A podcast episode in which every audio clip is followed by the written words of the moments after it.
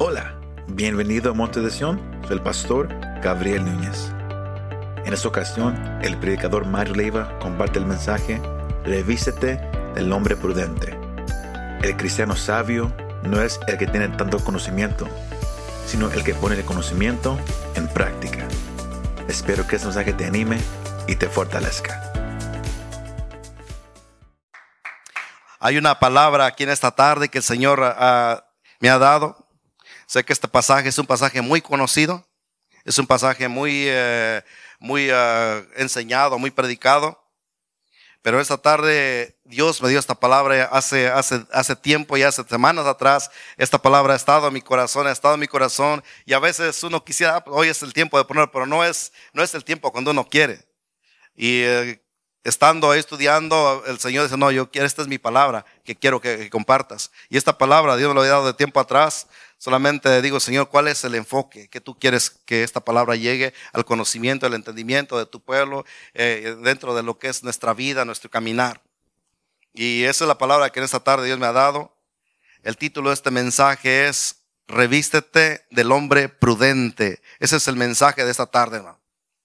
Revístete del hombre prudente. Dios quiere en esta tarde que la iglesia sea exhortada con esta palabra.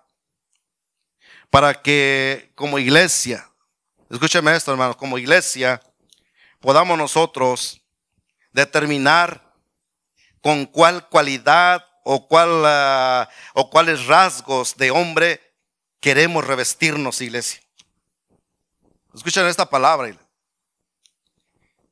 Dios quiere exhortar a ti y a mí como iglesia para que determinemos con cuál cualidad o rasgos de hombre quieres revestirte. ¿Con la del hombre prudente o con la del hombre insensato? ¿Por qué razón lo decimos así? Porque Dios va a estar hablando a creyentes. Dios está hablando a su iglesia.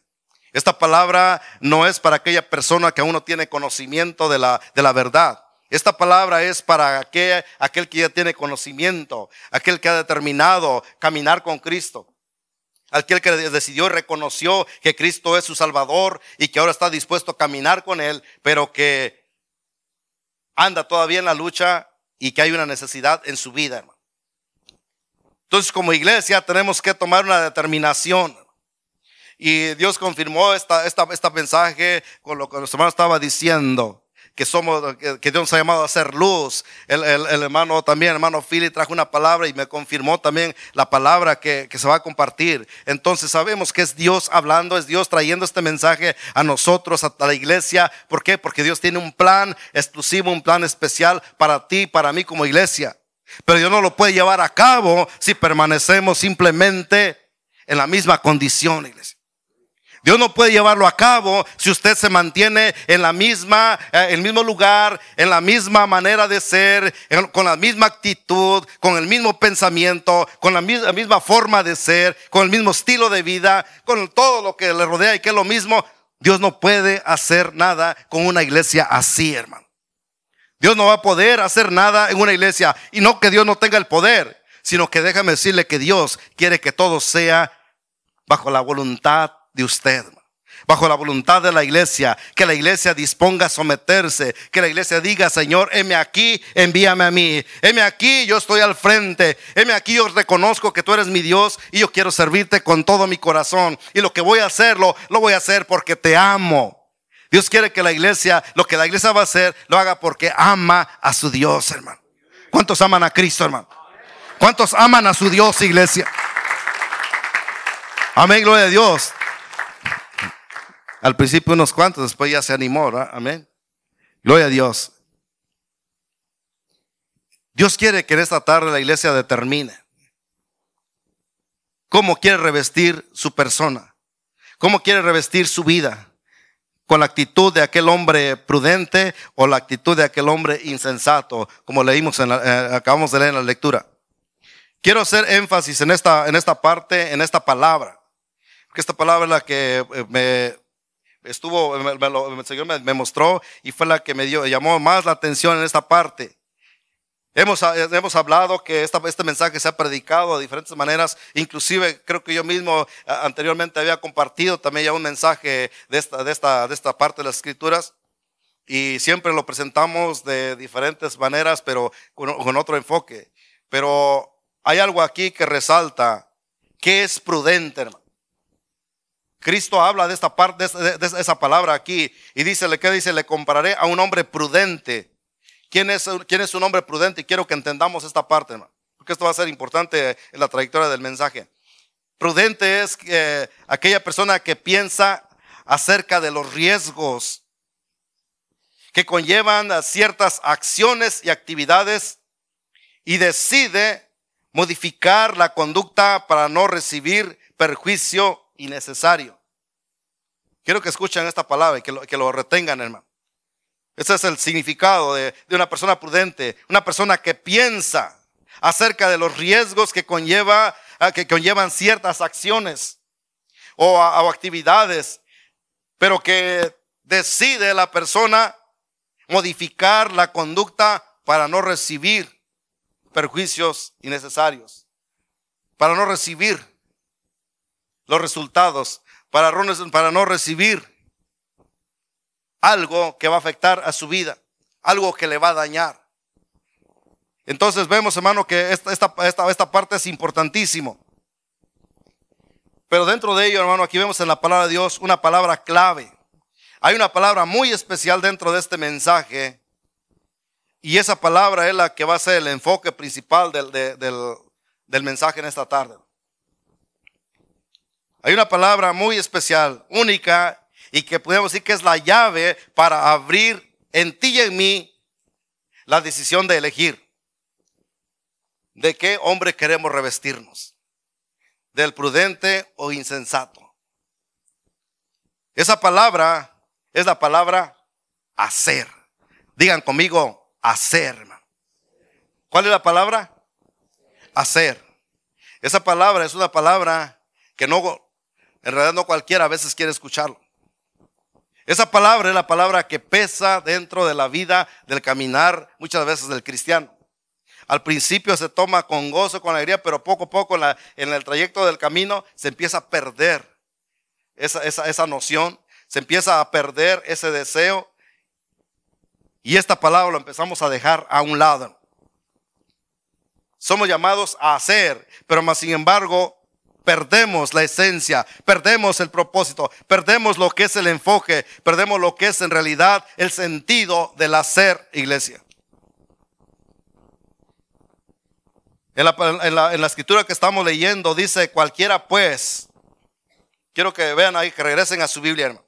En el, Mateo capítulo 27, 24. Eh, dice cualquiera pues, Cristo habla estas palabras, dice cualquiera pues que me oye estas palabras y las hace. Dice, le compararé a un hombre prudente. Quiero que noten ahí, dice, ¿cómo dice? ¿Y qué? Y las hace, hermano. Ahí está la palabra, la conexión de lo que Cristo está hablando. Ahí está la palabra clave de lo que es el enfoque, de lo que va a ser la diferencia. Cualquiera pues que me oye estas palabras y las hace, dice, le compararé a un hombre prudente. Esta palabra es algo, algo importantísimo.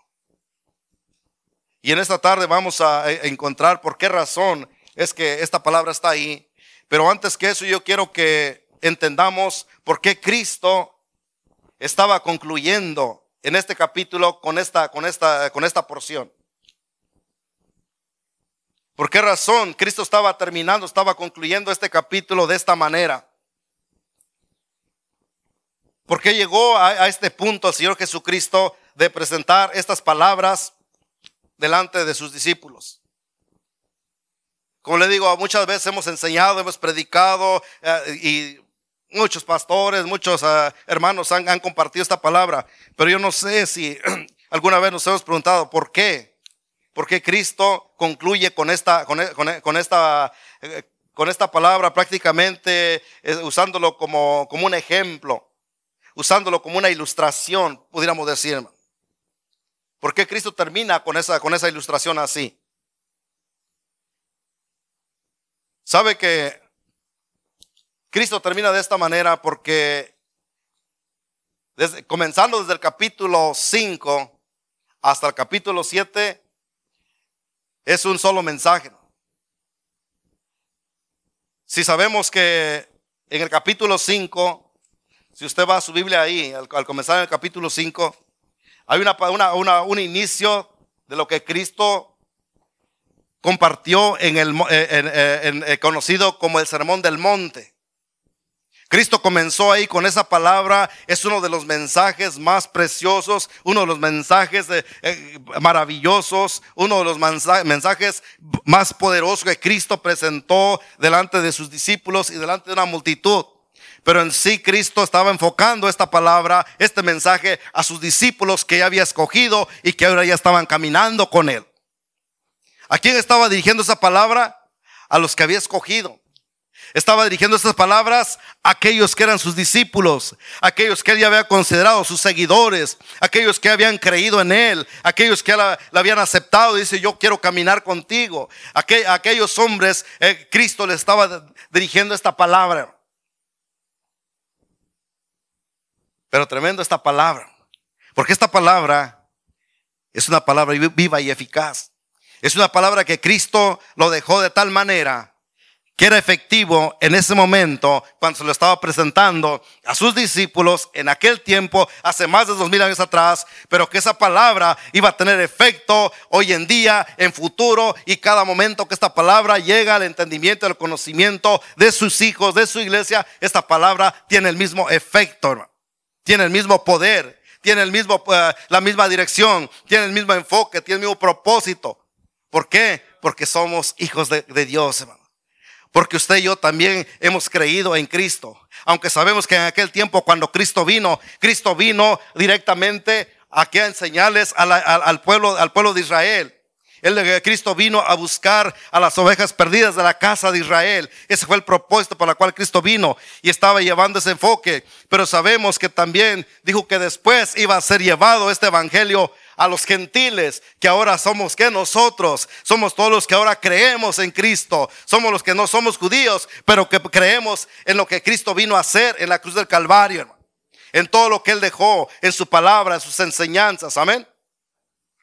Entonces vemos que el capítulo 5 es donde comienza este mensaje, este, este sermón, el gran sermón del monte, conocido como el sermón del monte. ¿Y cómo comienza Cristo ahí, hermano? Vean lo que, lo, que dice ahí en el capítulo 5. Cristo comienza con algo muy, muy especial y que yo creo que cada uno de ustedes lo conoce y si no lo conoce, son conocidos como las bienaventuranzas. Es la primera parte que Cristo, Cristo eh, eh, presenta. Estamos viendo por qué razón Cristo concluye en el capítulo 7 con esta, con esta porción. Y quiero que entiendan por qué razón, hermano. Bien, entonces, en el versículo, 100, el versículo 5 dice, viendo la multitud subió al monte y dice, y sentándose vinieron a él sus discípulos y abriendo su boca les enseñaba diciendo, aquí vemos a Cristo entonces que empieza a enseñar a sus discípulos y vemos que ahí empieza a decir, bienaventurados los pobres en espíritu, bienaventurados los que lloran, bienaventurados los que los mansos, bienaventurados los que tienen hambre y sed de justicia, bienaventurados los misericordiosos, bienaventurados los de limpio corazón, bienaventurados los pacificadores, bienaventurados los que padecen persecución, bienaventurados, eh, bienaventurados sois cuando por mi, por mi causa os vituperen y persigan y Todas estas bienaventuranzas Cristo las presenta. Ahora nomás estoy, estoy parafraseando todo, hermano, porque todo esto tiene una enseñanza muy, muy especial, hermano. Pero ahorita estamos viendo lo que, todo cómo comenzó. Entonces vemos que Cristo presenta a sus discípulos esta, esta palabra, dice, son bienaventurados. Está diciendo, feliz es el hombre que llega a tener sus conocimientos. Está diciendo, van a ser gozosos. Esa, esa palabra bienaventurado es algo, algo muy especial. Es una, una declara una dicha del creyente, hermano. No es, una, no es una angustia, no es un dolor, no es una carga, no es un peso, no es decir, oh, yo, yo lo voy a hacer y por qué yo. El, cristiano, el que cree, dice que va a gozar de todas estas bendiciones, hermano. Porque las bienaventuranzas lleva, lleva, lleva lo que, lo que hay, que la, la, condición, pero también tiene la bendición que Cristo estaba dando, hermano. Entonces vemos ahí, hermano, que lo que Cristo estaba presentando era la dicha del creyente, la felicidad, lo, que le va, lo, que, lo que le lleva a crear un gozo, un regocijo, una satisfacción al entender, al saber, al, recibir cada una de estas palabras. Vemos entonces que ahí sigue, sigue diciendo Cristo a, los creyentes, dice, él dice, vosotros sois la sal, en capítulo, en el versículo 5, capítulo 13, si ustedes van ahí en sus Biblias, ahí lo van a encontrar. Dice entonces, vosotros sois la sal de la tierra. Dice, pero si la sal se, se desvaneciere, ¿con qué será salada? Ya no sirve más para nada. Pero también les dice en el versículo 14, vosotros sois la luz del mundo. Todo esto lo está diciendo a quienes?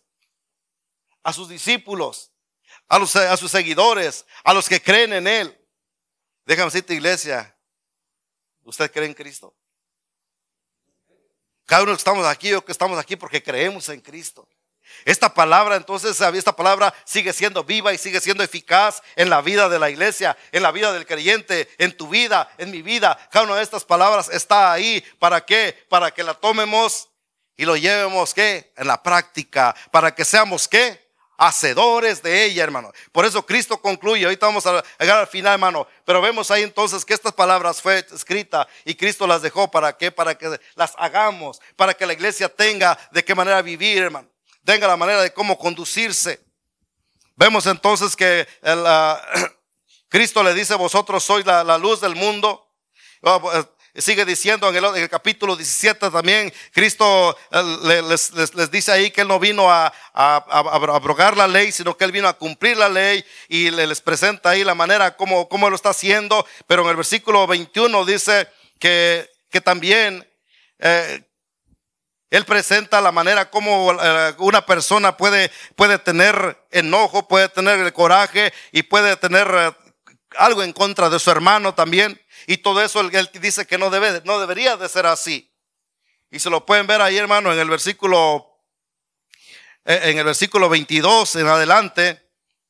Dice, pero yo os digo que cualquiera que se enoje contra su hermano será culpable de juicio y cualquiera que diga necios hermanos será culpable eh, ante los concilios y cualquiera que diga fatuo quedará expuesto al infierno de fuego. Por tanto, dice, si traes tu ofrenda al altar y allí te acuerdas que tu hermano tiene algo contra ti, deja ahí tu ofrenda eh, delante del altar y anda, reconcíliate primero con tu hermano y entonces ven y presenta tu ofrenda. Vemos, hermano, que entonces la, la, la práctica que el cristiano debe tener la importancia de permanecer en unidad, la importancia de permanecer amándonos unos a otros como hermanos. Y vemos que todas estas cosas son cosas que la iglesia tiene que mantener en práctica. Tenemos que llevarlo a cabo, tenemos que disponer, vivir estas cosas. Son cosas que a veces las hacemos un lado, nos vamos olvidando, vamos dejándolo eh, que, se vaya deteriorando en nuestro caminar, en nuestro servicio, en nuestro de vivir como, como cristianos. Hermano. Cristo les enseña también eh, en el, versículo 27, en el capítulo 5, 5 27 también le, sigue enseñando a sus discípulos. Y dice, oíste que fue dicho también, dice, no cometerás adulterio. Pero yo os digo, dice que cualquiera que mire a una mujer para codiciarla, ya adulteró con ella en su corazón. Por tanto, si tu ojo dice derecho es ocasión de caer, sácalo y échalo de ti, pues, pues, mejor te es que pierdas a uno de tus miembros y no que todo tu cuerpo sea echado en el infierno. Y vemos cómo eh, Cristo les está enseñando la manera, la práctica, la conducta del creyente, la conducta del cristiano. Son cosas que tenemos que, que mantener vivo en nuestra vida para que de esa manera seamos hacedores de la palabra de Dios. Dios nos ha llamado a ser hacedores. Dios nos ha llamado a que, dice, si, si alguno oye estas palabras, dijo que las hace, le compararé al hombre prudente. Dijimos que, ¿de qué queremos revestirnos nosotros? Como iglesia vamos a decidir qué es el revestimiento que queremos llevar. Como hombre prudente o como hombre insensato. Como hombre, como hombre prudente, Cristo estaba dando todas las bases es un mensaje fundamental, un mensaje con principios, un mensaje que, conlleva todo lo que es la trayectoria de la vida del creyente, hermano. Este mensaje, si usted lo ve y lo, analiza y lo lee, déjame decirle que cabe en cada área de nuestra vida.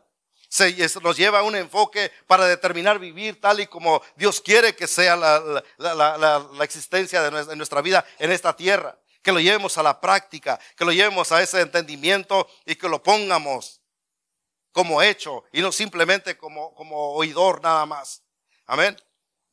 Sigue diciendo en el, capítulo, en el, el capítulo 5, 31 también ahí. Dice que, dice no, que no debe de haber también eh, rechazo, habla del matrimonio también, que no debe, el matrimonio no debe existir ese rechazo también. Vemos también que eh, en el versículo 33, Cristo también nos, ah, nos, habla o enseñó también a sus discípulos que no debe haber eh, juramentos en vanos, también es algo bien importantísimo. Tomar a la ligera aquellos juramentos. Cristo les enseña también en, el versículo 34 al 38 al 42 que está prohibido la, venganza y los motiva a hacer, más, más, a tener esa, esa, esa compasión. Vemos ahí todo esto, hermano, en, en ese capítulo. Ah, también el versículo 43 a 44, Cristo enseña a amar a sus enemigos. Es algo que, déjeme decirle que son prácticas que considero que cuando llegan a ese punto de leer y, eh, ver la, lo que dice la palabra de Dios, a veces llegamos a un punto de decir, ¿cómo es posible? Pero si Cristo lo está enseñando, la palabra lo está diciendo y Cristo dejó es, ah, este, este, plan de cómo el hombre, el cristiano debe vivir, déjame decirle que es lo que él, demanda de nosotros. Es por eso que vemos cómo concluye el, el capítulo, el capítulo 7. Amar a nuestros enemigos es algo, algo que no, no, es, no, es, no es muy fácil. Podríamos decir, esto es algo que, esto es algo de locura. Es algo, ¿cómo voy a amar a alguien que me hace algo, que me hace un daño, que me, eh, que me ofende o que tenga algo contra mí? Pero Cristo dice, hay que amarlo. Dios, Dios nos pone en, esa, en, ese punto. Tenemos que ser eh, sumisos, tenemos que llevar ese entendimiento de que ese es el amor de nuestro Dios y que es lo que Cristo demanda de su iglesia. Cristo en el capítulo, en el capítulo 6, nos brincamos al capítulo 6 también, Cristo sigue hablando a sus discípulos y en el versículo 1 al 4 Cristo les enseña a hacer el bien para agradar a Dios antes que, que a nadie.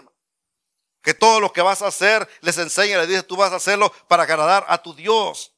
No lo haces para agradar a hombre alguno. No lo haces para quedar bien con nadie. Tú lo vas a hacer, ¿para qué? Para que agrades a tu Dios.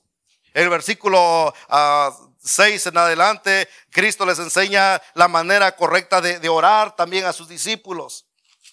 Y vemos ahí cómo Él les, deja y les enseña el, modelo de oración que, que, se debe de llevar ante ante, ante el Padre.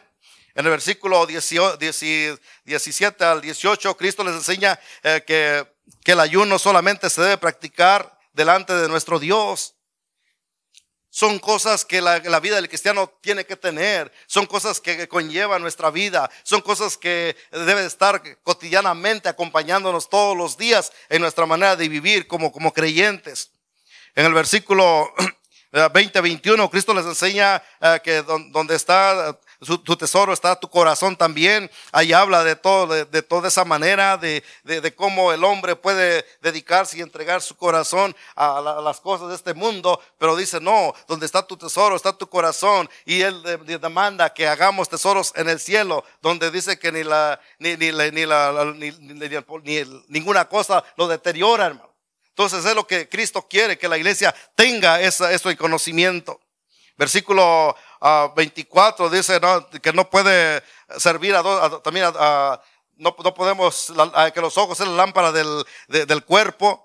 Vemos ahí también cómo esa parte es importantísimo. el 22 dice la lámpara del cuerpo es el ojo. Así que si tu ojo es bueno, todo tu cuerpo está lleno de luz. Pero si tu ojo es maligno, todo tu cuerpo estará en tinieblas. Así que si la luz que en ti hay es tinieblas, cuánto más, uh, cuánto no serán las mismas tinieblas vemos la importancia de lo que es el ojo humano, literalmente, porque a través del ojo es lo que, y lo que contamina el interior, lo que contamina lo que Cristo quiere que viva en santidad. Vemos también el versículo 24, dice que, que no puede servir eh, a, dos señores. Es algo, es algo, una enseñanza importantísimo. La práctica dentro de la vida del cristiano, pudiéramos eh, decir que estamos viviendo de esa manera. Dice, no, ninguno puede servir a dos señores porque aborrece a uno y amará al otro, o estimar al uno y menospreciará al otro. Entonces vemos ahí que no puede haber esa combinación. No podemos o determinamos servir solamente al Señor o también dedicamos nuestro corazón para, para amar las, las, las cosas de este mundo, las cosas que nos pueden robar la atención. Pero la iglesia, ¿cómo está respondiendo a todas estas enseñanzas? ¿Cómo estamos viviendo? ¿Cómo lo, está, cómo lo estamos llevando a la práctica? También uh, habla también que no, que no, no, no el 25, uh, también habla de que no nos afanemos, no vivamos afanados por ninguna cosa en esta tierra. En el, 20, el, capítulo 25 dice, por tanto os digo, no os afanéis por vuestra vida, que habéis de comer o que habéis de beber, ni por vuestro cuerpo, que habéis de vestir. El versículo 33 dice, mas buscad primeramente el reino de Dios y su justicia y todas esas cosas serán añadidas. Cosas, versículos, lectura, que la iglesia tiene conocimiento, pero cómo lo llevamos en la práctica, cómo, cómo lo llevamos en el, en el vivir como cristianos, iglesia. Cristo les enseñó también en el versículo, en el capítulo 7, en el versículo 1, uh, 1 y 2, dice, no juzguéis para que no seáis juzgados. Porque con el juicio con que juzgáis seréis juzgados y con la medida con que medís os serás medido. Son prácticas dentro de la vida de la iglesia. Son enseñanzas que Cristo estaba dando, enseñanzas claves, enseñanzas que eran de gran importancia para que, para que la iglesia tenga una vida victoriosa, una vida que lo va a llevar a, la, a, la, a la, acercarse al Señor en esa perfección que Él quiere que la iglesia mantenga, hermanos. Vemos ahí todo el, el capítulo 7 también, en el versículo 7 uh, y 8 dice eh, que, que, que, la iglesia tiene, tiene, que aprender a pedir, a buscar, a buscar y a llamar. Vemos ahí cómo Él les enseña a hacer esa, esa parte también la importancia de, de, ser perseverantes en lo, que, en, lo que, en lo que deseamos, en lo que queremos para agradarle a Él sobre todas las cosas.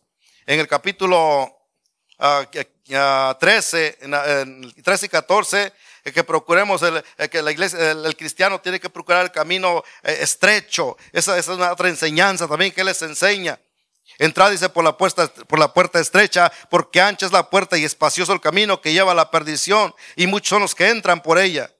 Vemos entonces que estas palabras está hablándole a la, a la iglesia, la, que el mantener del caminar del cristiano tiene que ser en el camino estrecho, está aconsejando, está enseñando, es una práctica diaria, constante, que debemos de cuidar, de mantener nosotros siempre con los ojos abiertos para ver en qué camino estamos caminando, para no descuidarnos. Y quizás en un instante, eh, sin darte cuenta, te has pasado el camino ancho y has abandonado el camino angosto. Entonces vemos que son prácticas que el cristiano debe de mantener, palabra que debe de estar eh, siempre en nuestra mente, en nuestro corazón. Versículo 15. Ah, también ah, Cristo habla ahí en el versículo 5 que que también que la, que fue que la iglesia tiene que ser también eh, hábil para identificar la buena, la buena enseñanza, para conocer eh, a, los, falsos profetas y también este, entender y conocer también que una, una buena enseñanza, una buena dirección va a producir buenos frutos. E, eso, eso también Cristo se los enseña y le, les deja claro a sus discípulos. También en la última parte, en el capítulo 25, vemos el, capítulo 21 al 23, dicen, no todo el que me dice Señor, Señor, entrará en el reino de los cielos, sino el que hace la voluntad de mi Padre que está en los cielos. Y vemos entonces que ahí concluye el Señor con este sermón, con esta enseñanza en el sermón del monte. Vemos todo lo que, lo que vimos ahí en, brevemente y rápidamente, hermanos, todo lo que Cristo les enseñó a sus discípulos. Y llega y concluye en este, en el versículo 24, donde dice, cualquiera pues, por eso que él dice esa palabra, dice, cualquiera pues que me oye estas palabras y las hace, le compararé a un hombre prudente. Ahí es donde está el enfoque de la enseñanza en esta tarde, hermanos. Se habla mucho a veces de decir, hay que hacer. La iglesia tiene que hacer. Y yo mismo, a veces he estado yo patinando en esa misma, en esa misma mentalidad. Cuando se habla, cuando se enseña, a veces llega un mensaje y se predica y que tenemos que ser hacedores y hacedores de la palabra y no tan solamente oidores. Y mira, no lo sabemos de memoria, ¿no? No lo sabemos en, el, en, nuestros oídos, ya resuena y ya lo sabemos de memoria. Pero muchas veces yo considero que aquí mismo hay en este momento quienes se preguntan, pero ¿qué voy a hacer? Cuando se habla de, de ser hacedor, pero ¿qué voy a hacer yo? Y resumimos todo el creer que solamente el, ser hacedor es llegar a un servicio, traspasar esas puertas, llegar y sentarnos y escuchar, aplaudir e irnos. La rutina, la manera de vivir. Y de ahí llega, oh, el martes me, lo brinco porque es oración, yo no necesito mucha oración, yo estoy bien, mejor nos vemos el jueves, pero también el jueves yo pienso que mejor estoy cansado, mejor el domingo me aparezco otra vez. Y, es la rutina, es la forma, es la manera del, cristiano, hermano, es la manera como se está moviendo. Pero la palabra de Dios lo dice, dice cualquiera pues que me oye estas palabras y las hace. Cuando dice la palabra hacer, está diciendo que es todo lo que la palabra de Dios conlleva en tu vida, en mi vida, en nuestro caminar. Y todo lo que oímos ahorita solamente son cosas. Si tú te preguntas qué cosas voy a hacer, vete a, este, a estos capítulos, capítulos 5, 6 y 7, y ahí vas a encontrar lo que Cristo quiere que la iglesia practique, lo que Cristo quiere que la iglesia conlleve en su vida. ¿Por qué razón a veces nos extraviamos? ¿Por qué razón a veces decaemos? ¿Por qué razón a veces ya no entendemos muchas cosas? Porque nos olvidamos que está la palabra de Dios. Nos olvidamos que ahí es donde está todo, todo, el concepto de la vida del cristiano, todo lo que conlleva, todos los fundamentos, las bases, lo sólido, para que de esa manera tú puedas seguir creciendo y tú puedas ir formando eh, con, ese valor, con esa fuerza, con, ese, ah, con esa entrega pero todo lo que lo haces, lo vas a hacer porque hay un entendimiento. Entonces vemos aquí, hermano, que dice, cualquiera pues que me oye estas palabras, le dice Cristo a sus discípulos, y las hace, le compararé a un hombre prudente. Dijimos que un hombre prudente, ¿quién era? De acuerdo a la definición, una persona que piensa acerca de los riesgos que conlleva ciertas, a ciertas acciones o actividades, pero decide modificar su conducta para no recibir el daño, para no recibir una transgresión, para no recibir el resultado. Entonces, hermano, una, una, persona prudente es aquella persona que ciertamente está en este mundo, va caminando y tal vez eh, pasa algo en su vida, pero tiene la oportunidad de reconocer, de identificar su situación, de identificar el problema que lo está llevando y retenerse y puede modificar su manera de ser, puede modificar su manera de vivir puede cambiar de dirección. Si voy en este rumbo y veo algo que está mal, sabes que me, tengo la, la, libertad de decir yo voy a cambiar de dirección. No es el camino correcto. Me estoy yendo al camino ancho. Y Cristo dice que caminemos en el camino angosto. Ahí está la palabra. Yo lo voy a hacer. Señor, ayúdame. Permíteme caminar en el camino. Ay, perdón. En el camino que tú me estás mostrando. El camino angosto. Vemos ahí que Cristo nos habla, en la palabra de Dios enseña el Señor sus discípulos y nos habla a nosotros que, que seamos hacedores de su palabra. Que seamos, eh, dice que no, no, que no, que no juzguemos, que no, cuántas cosas nos enseña, hermano. Pero mira que hay, hay cosas que son, es tan ligero dentro de la iglesia, el juzgar, el hablar, el criticar, es algo que, que sucede en cualquier parte. Pero si Dios te está diciendo no lo hagas, no es correcto, no es agradable delante del Señor, entonces eso la iglesia debe de modificarlo. Es ahí donde dice entonces ser hacedores. Y una vez que tú te vuelvas hacedor de la palabra, tú te estás revistiendo de un hombre prudente. Tú estás diciendo, Señor, yo no quiero vivir como un insensato, yo quiero vivir como un hombre prudente. Iglesia, tenemos que entender que nuestra vida tiene que revestirse del hombre prudente. ¿Quién es el hombre insensato? Es lo contrario de prudente. Un hombre que no tiene, no, no tiene, no, no, tiene ningún entendimiento, no tiene dirección y quiere hacer las cosas a su, a su manera y pierde todo, todo sentido, hermano. Un hombre insensato no va a pensar, no va a meditar, no va, no, no va a medir las consecuencias. No le va a importar, en otras palabras. Por eso Cristo lo presenta así y lo ilustra de esta manera. Dice, cualquiera pues que me oye estas palabras, las palabras que acababa de enseñar a sus discípulos, todo ese mensaje del Sermón del Monte que duró desde el capítulo 5 hasta el capítulo 7, concluyendo ahí, dice, desde que oye estas palabras y las hace, dice Cristo, le compararé a un hombre prudente que edificó su casa sobre la roca. ¿Y qué pasó con ese hombre? Dice que descendió lluvias y vinieron ríos y soplaron vientos y golpeó contra aquella casa y dice que no cayó porque estaba fundado sobre aquella roca, sobre Cristo Jesús, sobre quien acababa de dar cada palabra, cada enseñanza. Entonces todo aquel que cree y determina edificar su vida sobre Cristo, déjeme decirte que no está expuesto a, a caer en ningún daño porque está edificado sobre la roca. Van a venir ríos, van a soplar vientos, van a dar con ímpetu con la casa, pero dice que no va a caer. Pero ¿quién es esa persona? Aquella persona prudente. Aquel hombre que se revistió de, esa prudencia. Es solamente el que va a resistir. Pero si, si, dejamos que las cosas eh, caminen y sean, eh, eh, olvidamos, ignoramos y no nos importa, yo, tome, sigo mi rutina, y yo sigo, sigo haciendo lo mío, sigo viviendo como yo quiero, sigo estoy feliz así, estoy contento, nada me falta y estoy mejor así, que nada, nada me moleste. Simplemente soy un, un cristiano que me aparezco por acá nada más y no quiero, no quiero comprometerme en nada. Déjeme decirle entonces que entonces estás, estás determinando revestirte de un hombre insensato. Dice, pero cualquiera que me oye estas palabras y no las hace, le compararé a un hombre insensato que edificó su casa sobre la arena.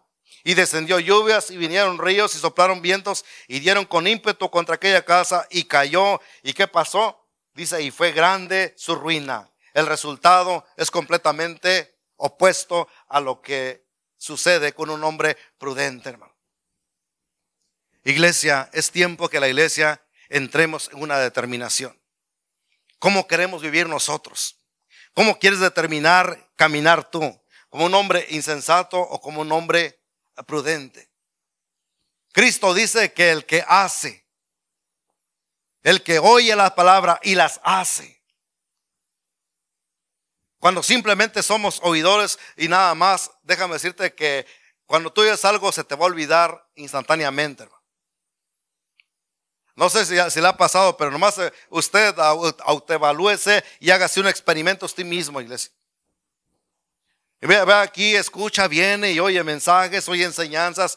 Salga allá afuera y cuando va cruzando la banqueta trata de acordarse qué es lo que, qué es lo que, lo que Dios le habló. Si llega, no llega ni al, ni, ni al alto y ya se le olvidó, considérese solamente un oidor y que está viviendo en una actitud de insensatez, iglesia. Pero si usted retiene esa palabra, lo oye y determina en su corazón decir, Señor, gracias porque tú me has hablado y yo haces un compromiso delante del Señor. Señor, yo quiero vivir, yo quiero cambiar mi estilo de vida, Señor. Has hablado directamente a mi corazón y esa palabra ha llegado y me, ha, compungido, me ha, atado al corazón y me ha hecho sentir... Ah, completamente derrotado ante tu presencia y tú te rindes delante de Él y tú dices, Señor, yo quiero ser hacedor de tu palabra. Cuando el Señor te enseña, cuando el Señor te habla, esa parte es cuando Dios va a sellar esa palabra y tú vas a salir y vas a seguir meditando y va a aparecer mañana y te vas a levantar y vas a seguir teniendo esa palabra en tu mente, en tu corazón, porque así, Señor, esta es la palabra, es el compromiso que tengo dentro de mí de ser diferente, porque me has hablado, porque me has enseñado ser hacedor de la palabra. Y dice, cuando una persona es hacedor, es una persona prudente y déjame decirte que cualquier cosa que venga en tu vida vas a poder resistir. ¿Por qué? Porque tienes la palabra, tienes el fundamento, tienes el principio, está cimentado sobre la roca incomovible que es Jesucristo mismo, iglesia. Amén. Gloria a Dios. A Él sea la honra y la gloria, hermanos. A Él sea la honra y la gloria. La importancia, hermano, de determinar. La importancia de decidir cómo queremos vivir. Decía el hermano ahorita que parece que hay como cinco apuntados en la lista. ¿Queremos ser hacedores, iglesia? Eso también conlleva ser hacedor. Cuando una persona ama al Señor, dice, vamos, Señor, yo, yo te amo y amo tu obra y amo lo que tú, lo que tú quieres que hagamos. Yo, yo amo servirte a ti, Señor. ¿Sabe que eso es parte también de, ser hacedor? Porque usted está mostrando ese amor, esa compasión. Y todo esto es bíblico, es la palabra de Dios, hermano.